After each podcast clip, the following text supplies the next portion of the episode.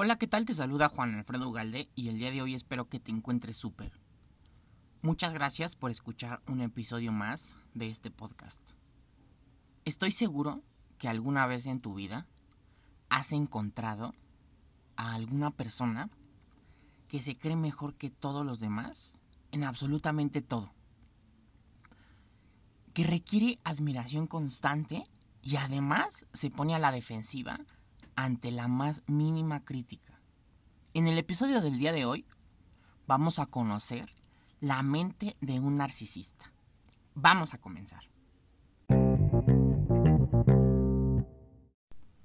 La palabra narcisismo deriva del personaje mitológico Narciso, quien se enamoró de sí mismo tras mirarse por primera vez en un reflejo de agua en un estanque. Eh, Narciso pasaba pues muchas horas viéndose y, contemplando su hermoso rostro. Sin embargo, se obsesionó tanto consigo mismo que llegó a un punto en el que era incapaz de separar su mirada del agua. Hasta que un buen día sucedió lo inevitable. Narciso se ahogó. Desde ese momento, Narciso se convirtió en el arquetipo de vanidad y egocentrismo por excelencia. Un hombre que, lejos de amarse con pasión, se glorificó indebidamente, mediante una espiral de locura que acabó con su propia vida. El narcisismo está en pleno auge en el mundo occidental. Uno de los síntomas más claros es un aumento del 400% de la palabra yo, tanto en canciones como en libros y como en películas.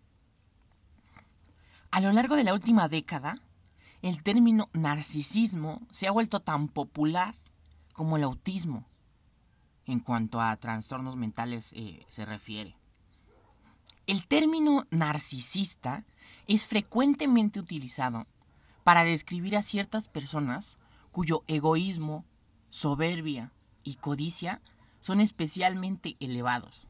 Lo cierto es que dichos adjetivos no van mal encaminados, sin embargo, sería conveniente dar la definición en términos psicológicos, pues para no combinar conceptos. El trastorno de la personalidad narcisista es un desorden mental en el cual el individuo tiene una concepción desmesurada de su propia importancia. Así pues, el narcisista siente la imperante necesidad de ofrecer al mundo una imagen idealizada, grandiosa y magnificada de sí mismo. Es decir, necesita que los demás le consideren como alguien extremadamente relevante, virtuoso e influyente. ¿Y por qué? Te estarás preguntando. Pues porque piensan que ser más importantes que el resto de la gente compensará su propia inseguridad. En efecto, dicho deseo de grandeza es tan solo un reflejo de lo tremendamente desesperados que están por lidiar con su falta de autoestima y por demostrar que su valía personal no es nula. Aunque pueda parecer todo lo contrario desde afuera. El narcisista es tan solo la fachada de un edificio vacío, un perro labrador poco mordedor, un frágil vaso de cristal revestido con falsos diamantes. Lo que pasa es que muchos de ellos son muy astutos ocultando sus, sus desgracias internas. Una gran parte de las personas con TPN procede de familias disfuncionales donde uno o ambos padres son narcisistas. Si lo piensas detenidamente, esta coyuntura es un caldo de cultivo perfecto para la creación de un nuevo narcisista. ¿Cuál crees que será el resultado de un padre o madre que condiciona el afecto o cariño hacia sus hijos según la capacidad que éstos tengan para divinizar su imagen? ¿Cómo crees que acabará un pobre e inocente niño o niña que lucha constantemente por, por endiosar la careta de sus insatisfechos progenitores. Los padres narcisistas cambian su manera de tratar a sus hijos en función al rendimiento en una o varias áreas específicas, como por ejemplo las calificaciones en el colegio, las habilidades deportivas e incluso el atractivo físico. La mente del niño o de la niña incapaz de procesar que la persona que le cuida puede tener un severo problema, se convierte en un auténtico caos. Siente miedo, frustración, estrés, por no saber cómo satisfacer a unos padres que para ser claros, pues no están en plenas facultades mentales. Y por si no fuera suficiente, los padres de un narcisista nunca le reconocen sus méritos, pues ven los logros de sus hijos como una herramienta que contribuirá a reforzar sus delirios de grandeza, y no como una buena noticia para su desarrollo intelectual, emocional y espiritual. De este modo, el crío tratará desesperadamente de cumplir las expectativas irrealistas de sus padres, de contentarles con una sorpresa, un talento, un chiste. Y algunas veces esto funciona, pero otras tantas no hace efecto. Sin percatarse lo más mínimo, se están sentando en su cerebro las bases del narcisismo. Esto es la necesidad de ofrecer una imagen perfecta y distorsionada de sí mismo al mundo para que los demás lo, le consideren relevante, virtuoso e influyente. El narcisismo per se no se manifiesta necesariamente como un desorden mental. En algunos casos, consta como un rasgo de la personalidad que el individuo sabe manejar correctamente. Acciones tan cotidianas como mirarse en el espejo y verse guapo o guapa, compartir metas, proyectos y victorias con los demás, priorizar intereses personales en ciertas etapas de su vida. Es evidente que no hay nada de malo en quererse a uno mismo y tener ganas de mejorar. Pero el problema del narcisismo no es el por, no es el qué, sino el cómo y el por qué. Como buenos egocéntricos, soberbios, engreídos y, y condescendientes que son, saben perfectamente que no todas las personas a su alrededor pueden alimentar su deseo de grandeza por igual. El objetivo principal es buscar a gente que les admire, les reconforte a través de acciones, ¿no? A través de sus acciones, palabras o emociones. dicho de otro modo, su candidato ideal es aquel que le proporciona el denominado suministro o mercancía emocional, es decir, validación, admiración y confort. Habitualmente, los grupos que mejor provisionan dicha mercancía emocional son los siguientes.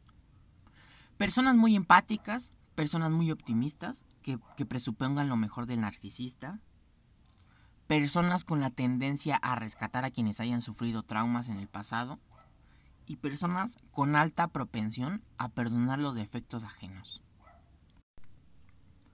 Una de las técnicas psicológicas que utilizan los narcisistas es el gaslighting. Esta es la herramienta de manipulación por excelencia de todo perverso narcisista.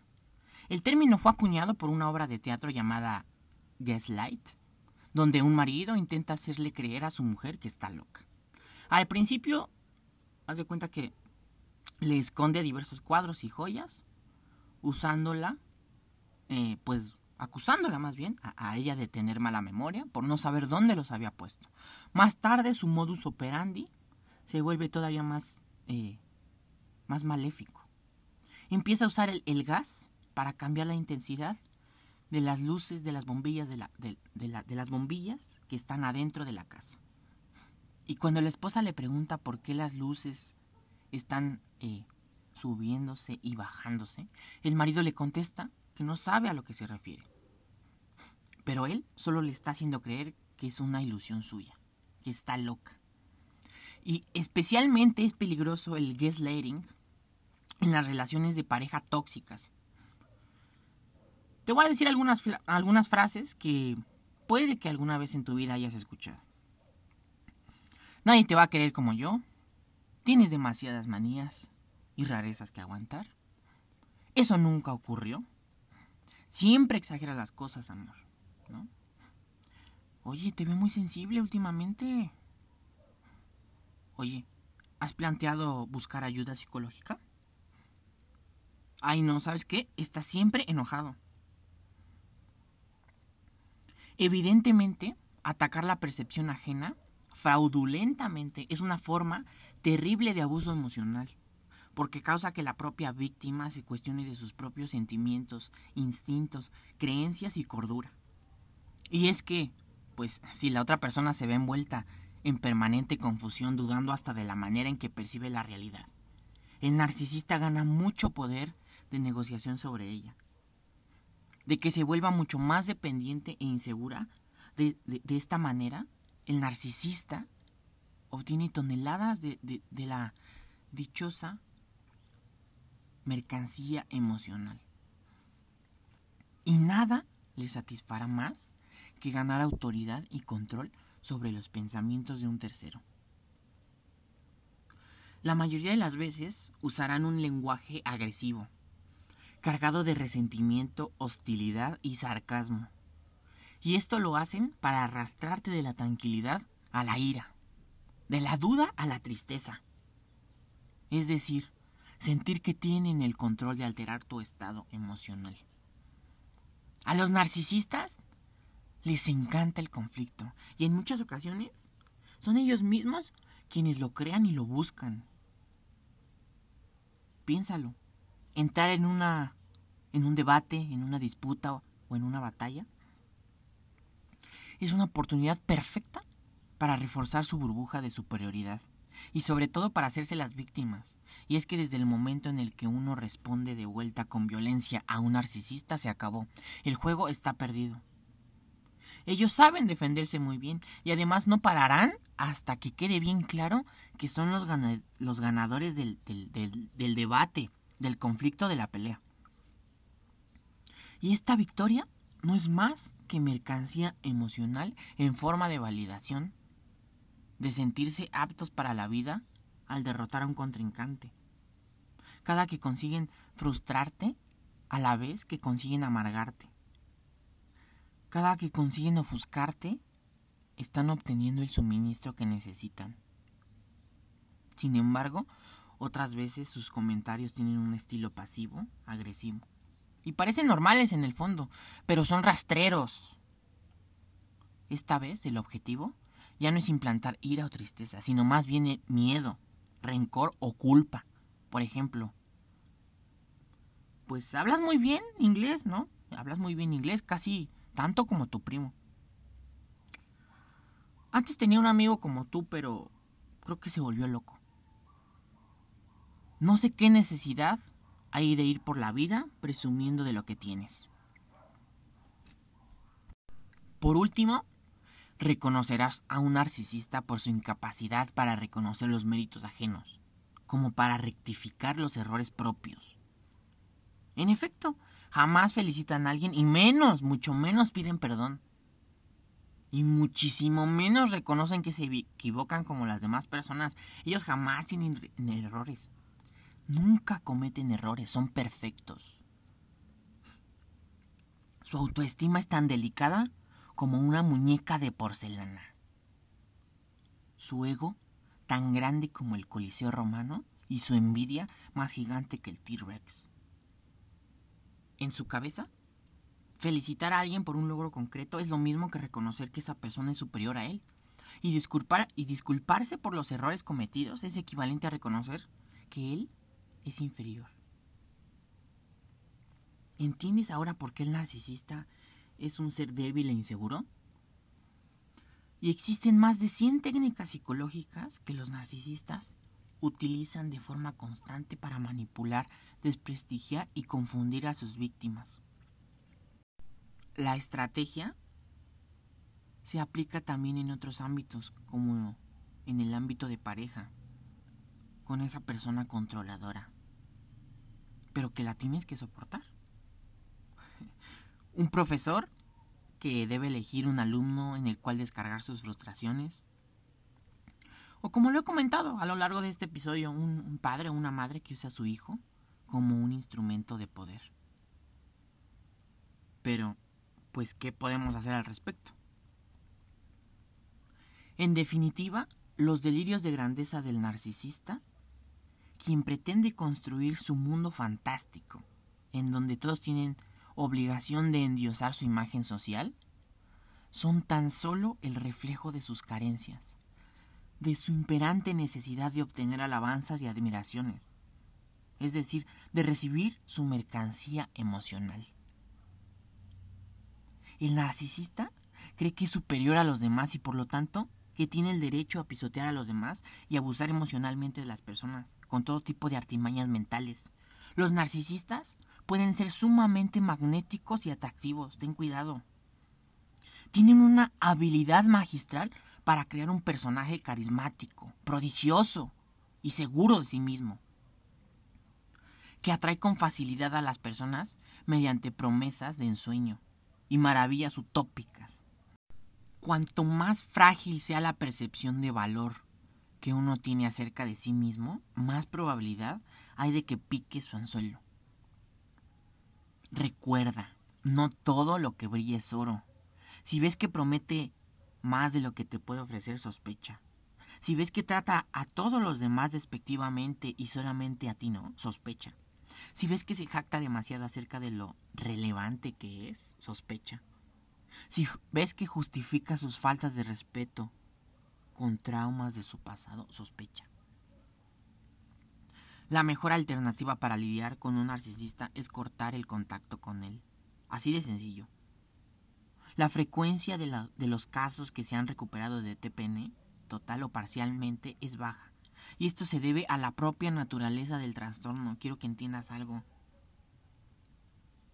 Si nunca reconocen que se equivocan, si se creen perfectos, si se creen un Dios, ¿cómo van a admitir que tienen una patología mental y que necesitan ayuda? Las pocas veces en las que se han observado mejoras sustanciales en un narcisista ha sido por un evento emocionalmente intenso que les ha concienciado a cambiar. Mi recomendación es que seas honesto, empático y asertivo a la hora de decir adiós. Tu decisión ha de ser tajante e irreversible. Para ello te recomiendo escribir los motivos por los cuales has decidido alejarte de esa persona y releerlo todas las veces que hagan falta.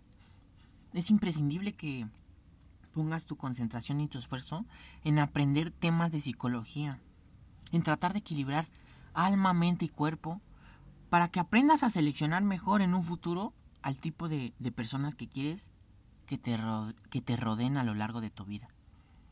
Muchas gracias por escuchar un episodio más de este podcast. Te invito a que me sigas en mi Instagram, arroba Juan Alfredo Ugalde. Si te gustó este episodio, por favor, mándame un mensaje a mis redes sociales para saber si te gustó o si no te gustó. Mándale este episodio a esa persona que sabes que necesita escuchar esto.